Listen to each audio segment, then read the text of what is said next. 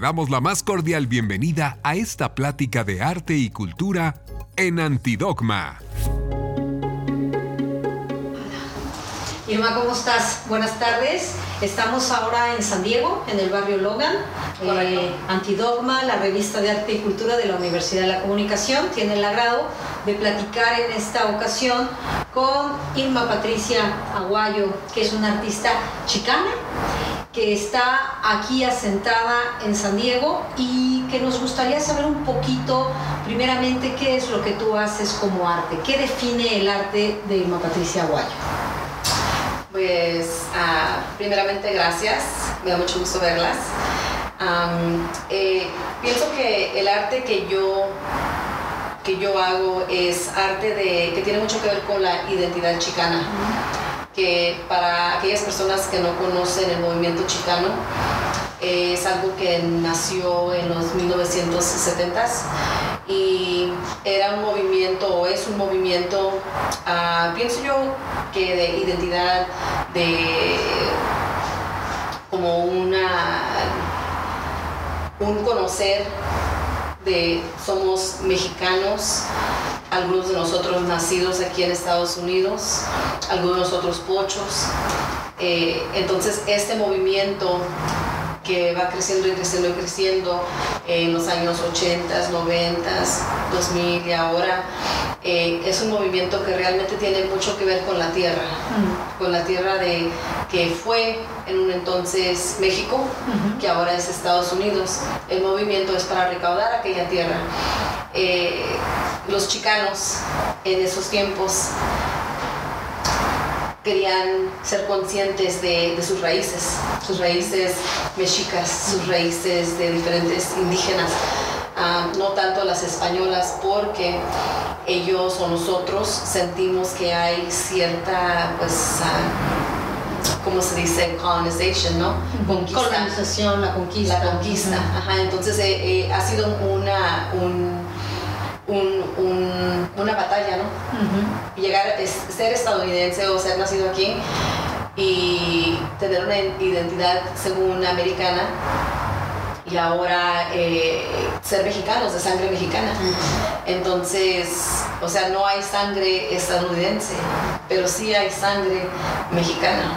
Entonces es, una, es, es algo que es, para nosotros los chicanos muy importante no perder esas piezas porque aquí en las escuelas y en la educación, en cualquier sistema de educación de Estados Unidos, como cualquier otro país, quieren crear patriotas, ¿no? Es lo que ellos quieren hacer. Entonces poco a poco ellos van enseñando esa historia uh, estadounidense pero nunca la historia de nosotros. Entonces es importante para nosotros poder de alguna manera eh, identificarnos a, nuestras raíces. Entonces el trabajo que yo hago ah, tiene mucho que ver con, identidad. Eh, pinto mujeres muy parecidas a mí, con el test, con, con, la cara parecida, del mismo color. y también muchas veces... Uh, busco en libros, en historia mexica, maya, diferentes tribus y saco las, las ¿cómo se dice? Glyphs, este, los glifos, glifos y los uso, los uso y la gente eh, chicana realmente se identifica con eso, aunque no sepan y luego me preguntan, ¿qué quiere decir esto? Y yo con, con lo que he buscado y con lo que he aprendido con mis amigos también que son concheros, danzantes aquí, aquí en San Diego, les pregunto, ellos me enseñan, es una forma de realmente conectarnos a, las raíces. Y aquí obviamente van a ver muchos calendarios aztecas, muchas cualicues, Tonantzin, o sea, todas esas diosas y dioses se van a ver, pero eh, no hay una educación o no hay una forma de realmente conectarnos. Y yo, a mí me gusta hacerlo a través del arte. Y estamos además, hay que decirlo, a escasos metros, porque nosotros dijimos que estamos en Barrio Logan, pero para mucha gente eso a lo mejor no les dice nada. Sin embargo, Barrio Logan es el lugar de asentamiento ¿no? de la comunidad chicana y es donde justamente a escasos metros tenemos Chicano Park, que es una zona, un enclave muy particular que está lleno de murales y de pues, representaciones que, como tú bien dices, remiten a una historia, a una identidad. Si nos hablas un poco de, esta zona y de Chicano Park. Claro que sí. específicamente de Chicano Park en 1970. La comunidad, bueno, atrás, atrás, antes de 1970, la comunidad era, es, bueno, fue mayor parte México, México, mexicanos o mexicoamericanos. Y antes de que pusieran el puente de Coronado, que es el puente más grande aquí en, California, bueno, en San Diego, antes de que lo pusieran, había casas debajo del puente y les pidieron el gobierno, les pidió a las personas que tenían casas que se movieran, ¿no? Para que ellos pudieran construir este puente. Lo construyeron y la comunidad se quedó partida a la mitad. Esto nunca se llamaba Barrio Logan, todo eso era Logan Heights. Y lo sigue siendo para muchas personas que conocen la historia, ¿no? Entonces, en 1970, eh, las, las, los activistas y las personas de la comunidad decidieron ir a hablar con ah, el gobierno de la ciudad, la administración, la administración de aquí local. Entonces, cuando fueron a hablar con ellos, esa administración les prometió a la comunidad que eh, debajo de ese puente iban a crear un parque. Para esto, la comunidad siempre estaba vigilante, porque estaba viendo lo que estaba sucediendo, cómo estaba cambiando todo, cómo la ciudad venía y hacía lo que quisiera, ¿no? Y dejaba, o sea, personas sin casas y, familias pues que no tenían a dónde y entonces en este, en ese momento pasa un, un, hombre que, bueno, en ese tiempo era muchacho, estudiante de City College. City College, aquí estamos a, a cinco minutos de downtown. City College está ubicado en downtown. Él va pasando por aquí, Mario Solís. Mario va pasando en su bicicleta porque va hacia la comunidad y ve que hay uh, construcción. Mario para y les pregunta, están construyendo el parque que se va a construir en este, en este plano, ¿no? Y le dicen las personas de la ciudad o los que están trabajando, no, no, no, vamos a construir una, una oficina para, las, para patrulla de, del highway. Mm. Entonces Mario se da cuenta que eso está sucediendo y entonces él decide que va a ir a, al, community college, al colegio, y que les va a decir ahí a los activistas y a sus profesores. En dos horas estaba toda la comunidad en el parque y parando la construcción. Entonces duraron ahí, se me hace que tres días, tres días sin irse, a, ¿cómo se dice?, encadenados, sin moverse, una gran manifestación. Y entonces desde ese momento el, eh, el parque fue llamado Chicano Park. Y no había murales en ese entonces. Los murales ya llegaron como a, se me hace que seis o siete años después. Y hay muchas personas que que han, construido, han pintado murales ahí que todavía viven hoy. El parque tiene, va a cumplir 50 años eh, este próximo abril del 2020. Entonces, los murales que están ahí, todos, todos, todos ah, han sido aprobados por el comité de Chicano Park, que son las personas que, aunque el gobierno esté el gobierno local, la administración local esté uh, involucrada en lo que sucede en el parque, ellos son los únicos que pueden dar permiso y pueden aprobar los murales que, que, se crean en el parque. Ah, yo, yo, he sido, yo he sido muy afortunada de, de, tener en este momento dos murales ahí. Y como lo digo muchas personas, como artista chicana, es un honor tan grande que siento realmente que he dejado mi legado. Eh, si no vuelvo a pintar cualquier pieza, no importa. Con que yo tenga, con que yo haya podido pintar esas piezas en Chicano Park, eso es lo importante como artista chicana para mí. Es un gran honor, un privilegio. Y a mí me gustaría también, eh, Irma Patricia, que platicáramos un poquito de la percepción que exista feminista dentro de tu obra, porque también me parece que tú tienes estas búsquedas, ¿no? Claro. Y que es muy importante mencionarlo porque, bueno, evidentemente el, machismo lo, lo, ha permeado, ¿no? Todas estas identidades culturales, pues también están acá presentes, ¿no? Entonces, ¿de qué manera tú haces frente a esto con tu, con tu obra, con tu trabajo? ¿O qué, cómo persigues presentarlo? Para mí es importante ah, tener una representación de mujeres que sean parecidas a, lo que es la mujer mexicana, ¿no? o chicana. Que en mi caso, eh, soy morena, de pelo negro, entonces a mí me gusta mucho pintar mujeres que se miran que están empoderadas, que están, que las raíces obviamente son mexicanas yo he, pintado varias, varias, uh, empecé, es más, pintando solamente mujeres, porque eso era, eso era, esa es la meta, ¿no? De poder pintar una pieza y que entre una persona que nunca ha ido a una galería o que no tenga ni la, la menor idea de, de, lo que es criticar el arte o ver una pieza de arte y que entre y que en esa pieza ella se pueda ver, que en esa pieza ella se pueda identificar, decir, esa puedo ser yo o alguien pintó algo que se parece mucho a mí, que tiene algo que ver conmigo. Pero en todo eso, claro, sentir un, una... Eh, em, empowerment. Em, empoderamiento. Empoderamiento. eso para mí ha sido muy importante.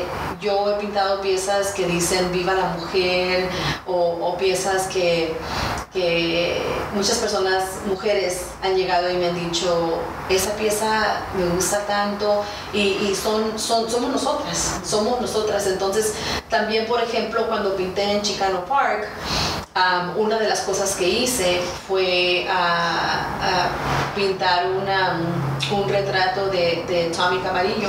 La mujer, la mujer Tommy Camarillo, ella es la presidenta del comité de Chicano Park y ella fue una de las personas que realmente me abrió la puerta para que yo pudiera pintar en Chicano Park. Entonces, como agradecimiento por todo su trabajo y por ser mujer tan fuerte que es líder de nuestra comunidad, de este parque que mucha gente le llama tierra recaudada o tierra sagrada, es un pedacito de la tierra que esperamos como chicanos, ¿no? Que, que regrese a nosotros, porque esa tierra nosotros la controlamos, es nuestra. Ahí si nosotros decimos como comité, soy parte del comité igual, si nosotros decimos es, esa pieza de arte no es para este parque, no sucede. Y si eh, la, administración local decide que pues a fuerzas la van a poner, no va a suceder, porque la comunidad está así de fuerte que, que no, no, es aceptable. Nosotros ya sabemos lo que, si, si, ellos pudieron retomar un pedazo de tierra para el movimiento chicano, lo que le llaman Aztlán, ¿cómo vamos a dejar que, que porque ellos quieran van a poner algo, ¿no? O sea, estas piezas son muy, muy importantes. Entonces, Tommy ha sido la líder de, de ese movimiento, bueno, de, del comité por mucho tiempo. Entonces, yo en la pieza la pinté a ella, la pinté a ella, y eso para mí también es muy importante porque también estamos documentando una historia. Un registro de lo que pasó. Y, y, hay muchos hombres, hay muchos hombres pintados por todo el parque. Hombres, o sea, está Zapata, está, no sé, Cuauhtémoc, o sea, bueno, hasta el Che por ahí. Claro, claro, o sea, parte del movimiento, pero, bueno, de otro movimiento, pero igual, de la resistencia. Pero mujeres no hay muchas. Hay varias, pero no hay muchas. Y no, y no una que tenga ella, solamente ella. O sea, entre hombres y otras mujeres sí, pero ella la, la puse solamente ella en una pared. Pero es parte, es parte de, de, de saber honrar a nuestros líderes de, la comunidad, del trabajo que se ha hecho antes de que llegara yo. Claro, claro, claro. Y a mí me gustaría que nos contaras un poco de dos cosas. Has mencionado esta noción de resistencia que me parece crucial, porque si algo yo creo está inserto en el movimiento chicano es esa idea de resistencia, como tú bien dices, es el siempre estar, pues en este caso, por un pedazo de tierra, pero también por tus valores, por tu identidad, por tus conocimientos, por tu cosmogonía, etc. Y tú has hecho mucho trabajo que va más allá del arte, arte concebido de manera tradicional, de pintar un, cuadro, etcétera, y has trabajado en Sherman Heights, ¿no? Este centro también comunitario de apoyo, eh, pues justamente a comunidades latinas, quizá no necesariamente específica de manera exclusivamente, exclusivamente mexicanas, pero de, mantener vivas las tradiciones. Me recuerdo mucho Día de Muertos, eh, los altares, eh, preparación de tamales, etcétera. Cuéntanos de esa labor que también se me hace crucial y maravillosa. Para nosotros, bueno, para mí es importante saber o poder preservar la cultura de alguna manera, ¿no? Eh, cuando voy a México, estoy en México. Las raíces están ahí y, todo lo de la vida cotidiana es mexicano. Cuando estás aquí en Estados Unidos es muy diferente. Eh, es la resistencia, de, de una manera resistencia pero también celebración, ¿no? Saber celebrar y preservar las raíces y la cultura. Eso es importante. fui la directora ejecutiva de, este, del Centro Comunitario de Sherman Heights. Y ellos tienen, tienen 25 años celebrando el Día de Muerto. Y en México, obviamente, ah, se celebra en los panteones, ¿no? Cada quien lleva y crea el altar ahí mismo o en otros lugares, pero casi siempre en los panteones. Aquí nosotros no podemos hacer eso, no nos dan acceso a estar ahí días y días y días. Entonces, el centro comunitario hace 25 años abrió sus puertas y en un salón grandísimo empezaron a crear altares las personas de la comunidad.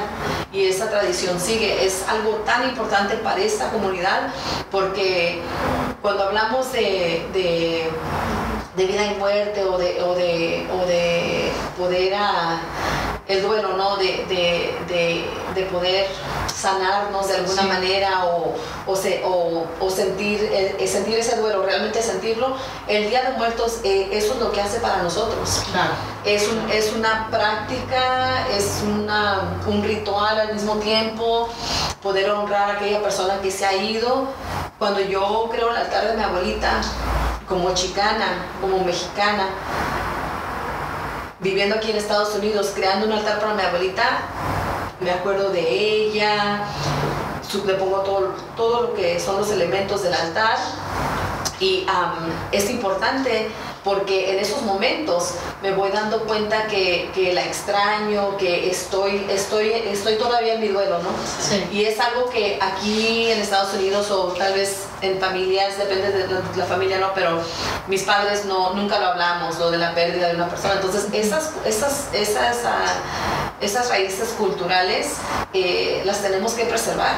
Es, porque nosotros no estamos en México, aquí todo se va como agua. Si uno no resiste, si uno no dice esto es importante porque uh, hay mucha gente que lo necesita o la gente se identifica, se borra. Todo esto se borra. Si no se documenta, nunca sucedió. Entonces, esas son las cosas que para mí han sido muy importantes como directora del centro. Y también tenemos una procesión que llega desde el centro hasta Chicano Park. Entonces, uh, esa procesión, cuando yo empecé, tenía tal vez como, no sé, 200 personas. Acaba, acabamos de pasar nuestra procesión obviamente en noviembre y tuvimos como 1.200 personas. O sea que es la necesidad, se, se mira que, que, va creciendo, ¿no? Que la gente se va dando cuenta que eso está sucediendo y como comunidad se une. Y no hay nada más bonito que ver que la, la comunidad se una por la preservación de la cultura. Claro, claro. Irma, quería yo también hablar en esto que estabas comentando sobre la preservación de los valores y de eh, pues la fortaleza de la comunidad y de todo esto. ¿Qué importancia tiene el arte en ello? Es decir, eh, tú utilizas como una estrategia o como un vehículo de comunicación el arte porque bueno, eh, es como una pregunta evidente, pero me gustaría que lo platicaras, ¿no? ¿Qué fuerza tiene esto? Eh, ¿Cómo transmiten a las nuevas generaciones esta cultura y estas tradiciones a través de tu obra pictórica o de tus murales o en fin, de todo este trabajo, ¿no? ¿Y qué vínculos estableces? Y aquí ya son varias preguntas, pero ¿qué vínculos estableces con otros artistas y con otras artistas de la comunidad para reforzar todo esto? Por ejemplo, um, cuando, estaba, cuando, estaba, trabajando en el centro uh, Sherman, eh, ese centro fue creado por muchas personas que, que son mexicanas, ah, no nacidas aquí, pero señoras ya y muchas señoras activistas mexicanas que pidieron el centro. Entonces, al centro le hacía falta, estaba todo como de color, como cemento, no gris, y le hacía falta algo.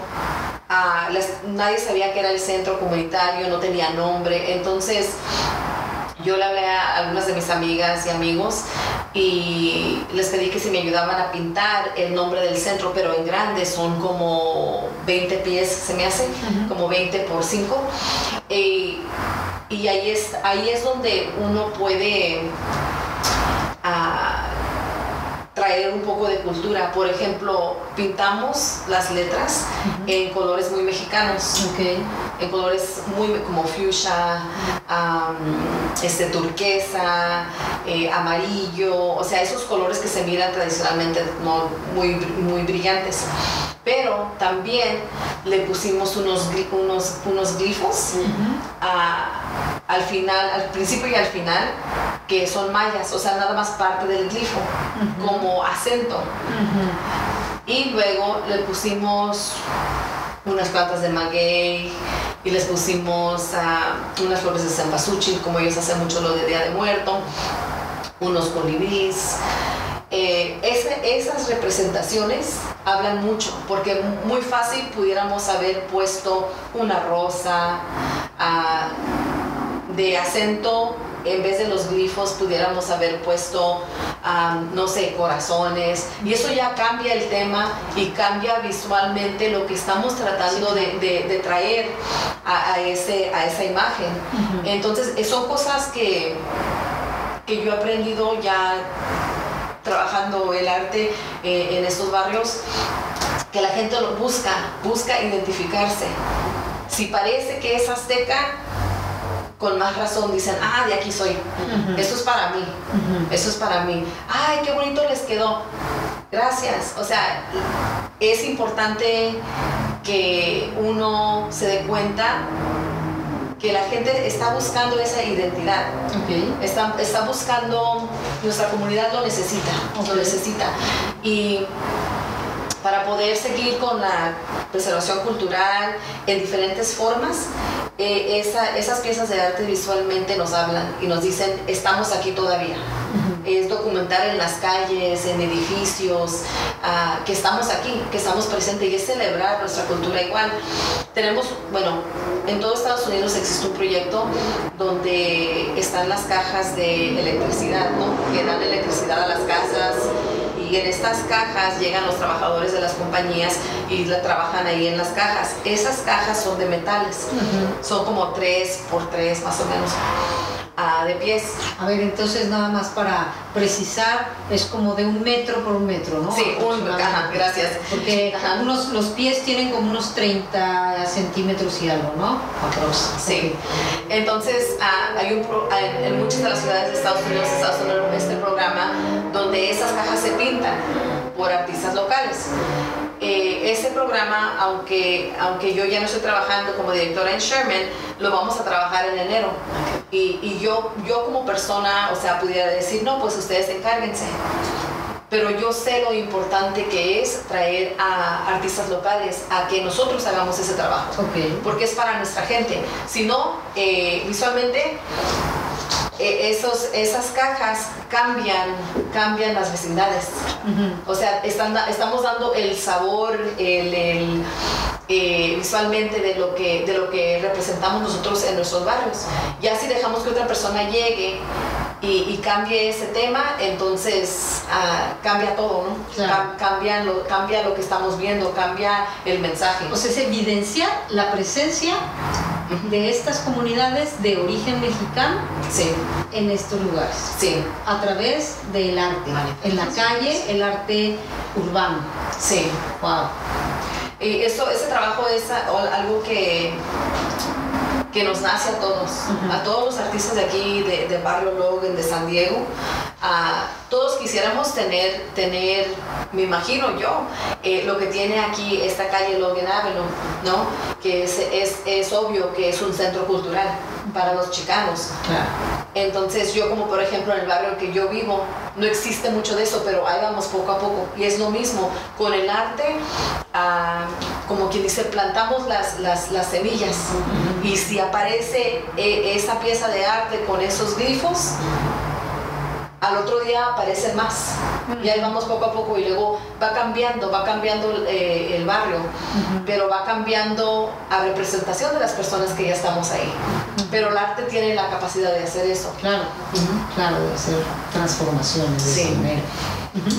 Yo quería simplemente también hacer una suerte de reconocimiento a todo lo que ha dado la comunidad chicana, porque también hay que decirlo, de pronto desde el otro lado de la frontera también lamentablemente no se conoce lo suficiente, ¿no? Lo que hacen todos los paisanos de este lado, o a veces hasta se dice, ay, pero ellos ya se fueron del otro lado, ¿no? Ellos ya nos dejaron, nos abandonaron, y hay como, de pronto creo yo, pues cortes ahí en lugar de canales de comunicación, se cortan de pronto estos lazos que no deberían de ser así y por ejemplo eh, en mi caso personal eh, lo que han escrito chicanas maravillosas como Gloria Saldúa, Cherry Moraga, Norma Larcón, etcétera, ha sido verdaderamente revelador. Entonces también apelar a todo lo que grandes mujeres de este lado de la frontera viviendo también realidades bien particulares, ¿no? Porque están atravesadas identitariamente, como bien lo dice Gloria, ¿no? A nosotros la frontera nos atraviesa, pero nos atraviesa en múltiples formas.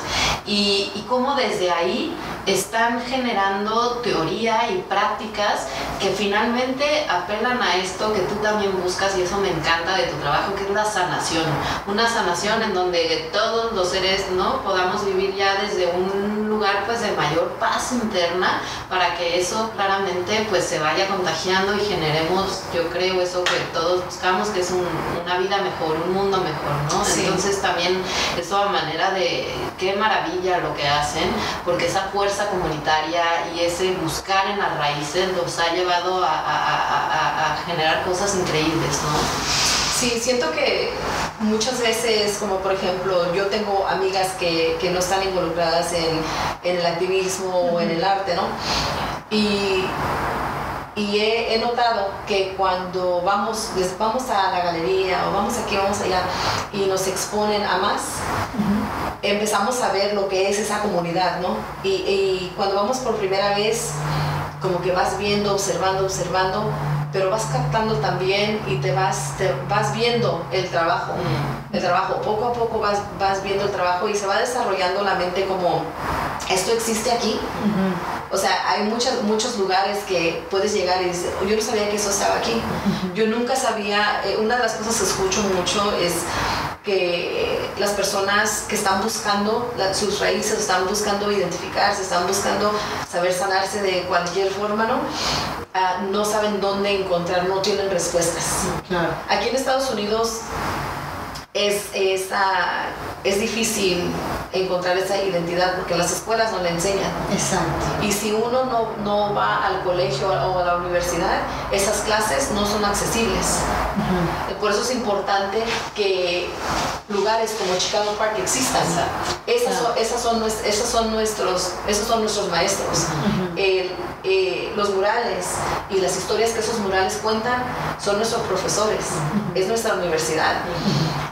para muchas personas que, que, nunca van a llegar a ese nivel universitario.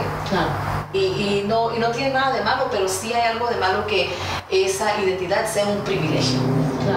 Entonces eso como las, las, escritoras de las que, de las, las que comentaste, ese trabajo es para todos, es para todos. El trabajo de Gloria Salúa este libro cualquiera persona lo puede, leer y aprende, aprende de, esa identidad, aprende de, el orgullo, aprende de la celebración de ser chicana, de ser, de ser, de sentirse dividida, pero después conectarse. O sea, e, eso, este trabajo es, es lo que nos tiene, pienso yo, que fuertes en el movimiento y, y, nos, y nos da ese poder de seguir también adelante. Yo he aprendido de tantas mujeres, de tantos hombres igual, e, en todo este tiempo de, que yo he estado de, de pintora o de organizando ciertas cosas. Eh, de Leticia Gómez Franco, o sea, de, de, sus enseñanzas de ella, o sea, aprendemos de, de otras personas. Y en esta comunidad, cuando nos exponen a esas personas, son, las, son como las, las, las llaves, ¿no? Para decir, si, si, quiero encontrar más, ahí está, puedo buscar más. Esta puerta sí está abierta, aunque nunca la había encontrado. Y eso pienso que lo encontramos en estos, eh, con las escritoras, eh, con las artistas, con nuestras poetas locales que a veces ponen, que a veces ponen en, en sus palabras, en su diálogo, cosas que hemos sentido, pero que no hemos podido nosotros mismas decir, ¿no? Eh, sí, o sea, todo lo que es el arte, para mí, con identidad chicana, siempre me ha ayudado, siempre lo he, podido ver. Que, que, de aquí somos, de tenemos que seguir adelante con esto porque hay muchas personas que lo necesitan. Y a mí me gustaría sondear un poquito sobre la vinculación que existe, porque bueno, aquí estamos hablando de la comunidad de San Diego. Pero ¿qué pasa? ¿Ustedes tienen algún vínculo con el movimiento chicano que se está dando, por ejemplo, en Los Ángeles? ¿Tienen algún vínculo con el movimiento artístico también que esté en algunas otras regiones de Estados Unidos, todo en Estados Unidos? Y hay alguna retroalimentación o alguna comunicación. Nosotros ahora la vamos a hacer, la vamos a manifestar porque bueno, pues la revista va a dar a conocer un poquito de todo esto que hacen ustedes, pero ¿qué pasa? ¿Ustedes tienen algún vínculo, alguna comunicación en México directamente? Por ejemplo, con la comunidad artística, con los movimientos que existen allá. Yo tengo alguna, algunos recursos o algunas personas con las que puedo platicar, como con Rockme. Con ella, pues nos llevamos bien desde que la conocí y yo, o sea, sigo su trabajo, ella sigue el mío y tenemos esa clase de como, um, intercambio. Intercambio, más o menos. pero así como de asociación a asociación, no conozco muchas. Pero yo también, todavía, todavía. Eh, pero siento que es importante, es importante simplemente que saber que esa puerta está abierta. Exacto. Que, que, podemos platicar, que podemos compartir, compartir el trabajo de aquí de Estados Unidos como mexicanos al trabajo de los mexicanos en México. Claro. Y, y, y pienso que también es, una, es una buena oportunidad para los dos educarnos, ¿no? Claro. Eso es lo que nosotros estamos haciendo aquí y allá ustedes qué están haciendo y cómo, cómo es similar, es similar. Sí, porque finalmente es que una fuerza de apoyo, ¿no? Un, un movimiento que vaya contagiando y que vaya teniendo mayor resonancia, que se vaya incrementando en tamaño, ¿no? Sí, yo tengo un primo que vive en la Ciudad de México y él siempre me preguntaba, pero ¿por qué? ¿Pero por qué te aferras así como, eh, es que tú eres estadounidense, es que no eres mexicana? Y yo, no, no, no, sí soy mexicana porque tengo ciudadanía dual, ¿no? Y no, no, pues ya nada más risas, pero le digo, no, es que aquí es muy, muy difícil retener eso. Si, no, si no lo practicas todos los días, si no hablas el español todos los días, se, te va a olvidar. Si no tienes esas conversaciones de las teorías, de tus propias teorías, o, o sea, esa práctica, todo se va, todo se va y muy fácil. Aquí en Estados Unidos todo es material, todo es dinero, todo es ah, a ver cuánta ambición tienes y hasta dónde llegas. Y nadie habla realmente de la preservación, o sea, hay muchas personas haciendo el trabajo pero también es, es, a nosotros poder compartir con nuestros artistas allá de México y decir, eso es lo que nosotros trabajamos como chicanos porque es la necesidad que tenemos aquí para nuestra gente. Y hasta para aquellas personas que, que, llegan directamente de México y no se están identificando como chicanas, pero son mexicanas aquí en Estados Unidos, también. O sea, e, e, ese trabajo es, es para todos nosotros. Porque necesitamos, al, fin de todo esto, necesitamos nosotros tener fuerza como comunidad unida. Por supuesto. Eh, eso, eso, es, eso es lo más importante de, de este movimiento, que estemos unidos para cuando algo suceda, todos podamos estar ahí para apoyar. En comunidades pequeñas o así, o en, la, en la ciudad en sí, o en Estados Unidos con todo lo que está sucediendo. O sea, eso nosotros tenemos que poder trabajar juntos y, y, esa es la meta, esa es la meta, es crecer este movimiento. Claro, claro. Pues Te agradecemos. Muchísimo. Yo, yo, yo quiero ya ponerte una, una trampita ahí, como ya sé que tienes intenciones de ir a México, vas a ver que vamos a hacer algo en conjunción y aprovecharemos todo el interés de la comunidad universitaria para que tengas oportunidad de viva voz de dirigirte a las audiencias de, de jóvenes eh, universitarios y donde puedas tú transmitirles esto que está pasando acá porque finalmente somos también parte de, ¿no? nosotros decimos y, se dice México y nuestros paisanos y están acá, ¿no? Finalmente. Entonces yo, yo pienso que conocer este movimiento y todo lo que está pasando en el arte chicano y en las artistas chicanas es de gran importancia en México y obviamente en Estados Unidos, ¿no? Porque están visibilizando estas comunidades que están acá y eso es fundamental para reivindicar a todos estos grupos que están acá, ¿no? Esta manera de visibilizarlos a través del arte es realmente un ejemplo, ¿no? De cómo se puede tener presencia de esa manera, ¿no? Entonces, pues, no, no, hay, no hay más nada que agregar, simplemente agradecerte muchísimo la, la, oportunidad de platicar contigo. Ya te estaremos esperando por allá en México a nombre de la Universidad de la Comunicación y de Antidogma, la revista de Arte y Cultura. Te damos las gracias. Gracias. Gracias. Gracias. Esto fue Arte y Cultura en Antidogma. Para más contenidos como este, no olvides seguirnos en las redes o búscanos en la web como antidogma.mx.